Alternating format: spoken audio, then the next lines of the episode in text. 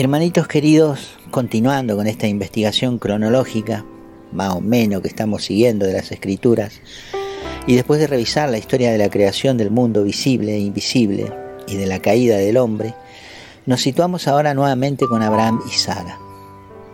Pero como hemos saltado del capítulo 3 del Génesis al capítulo 2, en donde encontramos la historia de Abraham, vamos a hacer un breve pantallazo sobre lo que sucedió después de la caída del hombre y antes de Abraham, en esa franja de tiempo. Desde el capítulo 4 pasamos por la historia de los hijos de Adán y Eva, Caín y Abel, historia en la cual ya se revela la violencia y la rivalidad entre hermanos. Luego un detalle de toda la genealogía de Adán y su familia hasta llegar a Noé, un nombre que te resultará conocido. El Génesis capítulo 6, versículos 5, 11 y 12 nos sitúan en la realidad que se vivía en tiempos de Noé. Viendo ve que la maldad del hombre se extendía en la tierra y que todos los pensamientos que ideaba su corazón era puro mal de continuo, la tierra estaba corrompida en la presencia de Dios. Se llenó de violencias. Dios miró a la tierra y aquí que estaba viciada, porque toda carne tenía una conducta viciosa sobre la tierra. Este es el panorama en el cual fue cayendo la raza humana después de la caída de Adán y Eva todo lo que pesaba en el corazón del hombre eran solamente desviaciones y maldades. Y aprovechando este primer punto es que quiero detenerme un momento para que podamos examinarnos a nosotros mismos y reconocer delante de nuestro Dios cuán llenos estamos nosotros también de inmundicias similares, o no tanto, o sí, cuán propensos al mal aunque es un gran valor poder dominar nuestras infamias, pero cómo empujan los vicios, cómo nos someten las bajezas de la carne a tal punto que a veces estamos ahí nomás de consumar la maldad que anida dentro nuestro y que Satanás y el mundo saben muy bien cómo estimular. Pues bien, el versículo 6 de este capítulo nos dice que le pesó a Dios haber hecho al hombre en la tierra y se indignó su corazón. Y todos conocemos a grandes rasgos al menos la historia de Noé. El diluvio universal, una nueva tierra con nuevas oportunidades, algo así como un reinicio. Dios también establece una alianza con Noé, distinta a la que hizo con Abraham. La alianza con Noé consistía en la promesa de acompañarlo y no volver a aniquilar la vida en la tierra como hizo con el diluvio. Luego de eso y de mostrarnos la genealogía post-diluvio, viene la historia de la Torre de Babel y así llegamos hasta Abraham y Sara. Por supuesto, Abraham desciende también de Noé. Pero volviendo a nuestros queridos Abraham y Sara, repasamos que había nacido fruto de la unión de Abraham y de la esclava Agar, el niño Ismael. Y como habíamos dicho, que el ángel del Señor le hace una promesa a Agar en el desierto respecto a su hijo Ismael, con esto se explica una descendencia de doce tribus que provienen de Ismael, llamados los Ismaelitas, mitad egipcios por su madre Agar y mitad semitas por su padre Abraham. Estos fueron pueblos nómades, es decir, que deambulaban la tierra de sitio en sitio como errantes salvajes. En el Génesis capítulo 17, versículos 19 al 21, se nos cuenta que Dios le dice a Abraham lo siguiente. Sara, tu mujer, te dará a luz un hijo y le pondrás por nombre Isaac. Yo estableceré mi alianza con él, una alianza eterna, de ser el Dios suyo y el de su posteridad. En cuanto a Ismael, también te escuché, y aquí que le bendigo, le hago fecundo y le haré crecer de sobremanera. Doce príncipes engendrará, y haré de él un gran pueblo.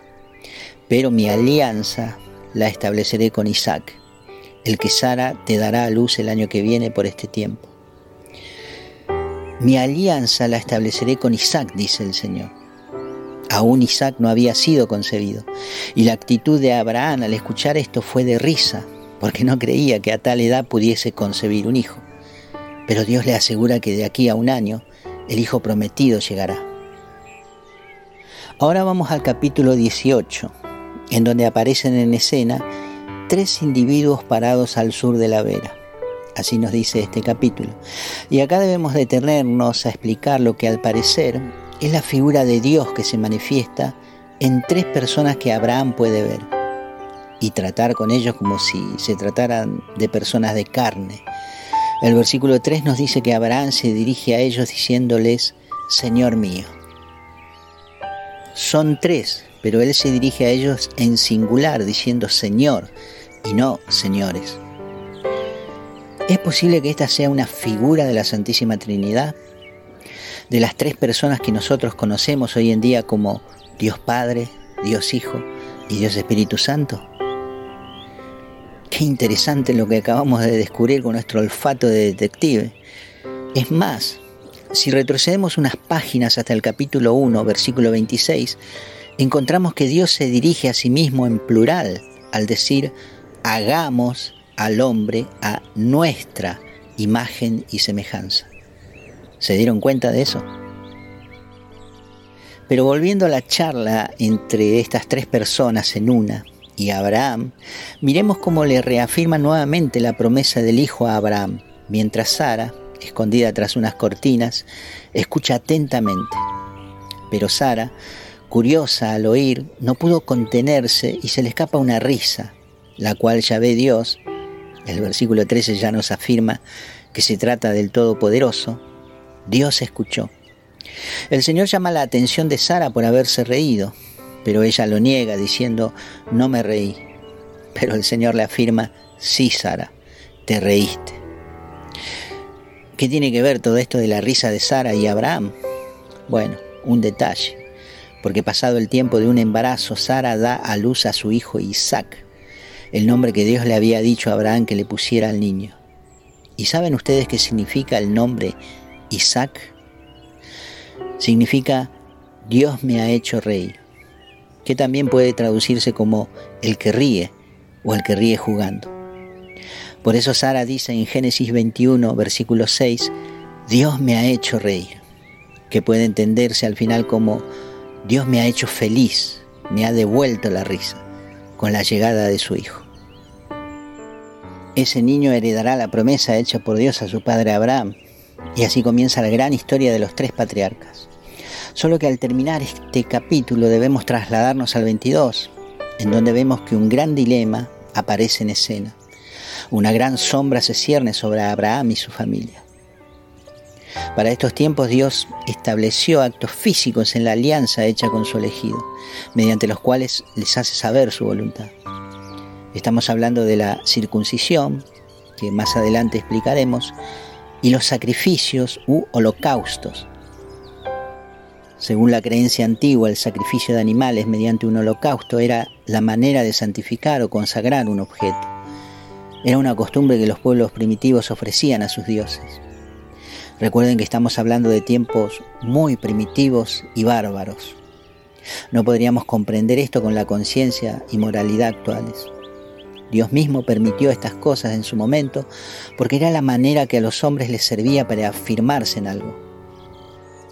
Es como cuando estudiamos en el colegio a los pueblos orientales, en donde el comercio se realizaba a través de especias como forma de pago o utilizaban la sal como elemento de acuerdo. Hoy en día es algo que no comprendemos bien. Solamente debemos aceptar los modismos de los tiempos que estamos estudiando sin pretender juzgar con nuestra visión actual.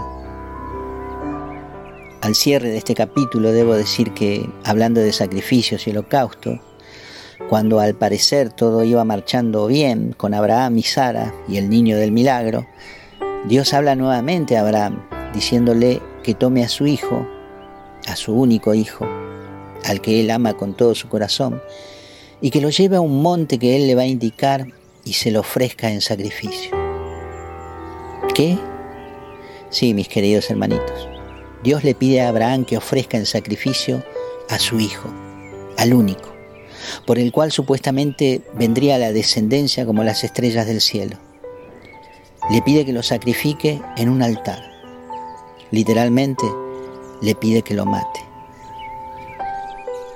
La alegría del corazón de la vieja Sara.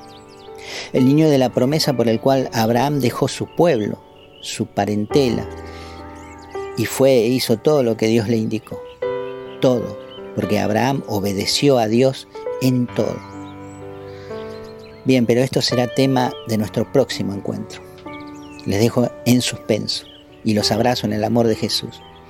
Que tengan un espléndido día, hermanitos.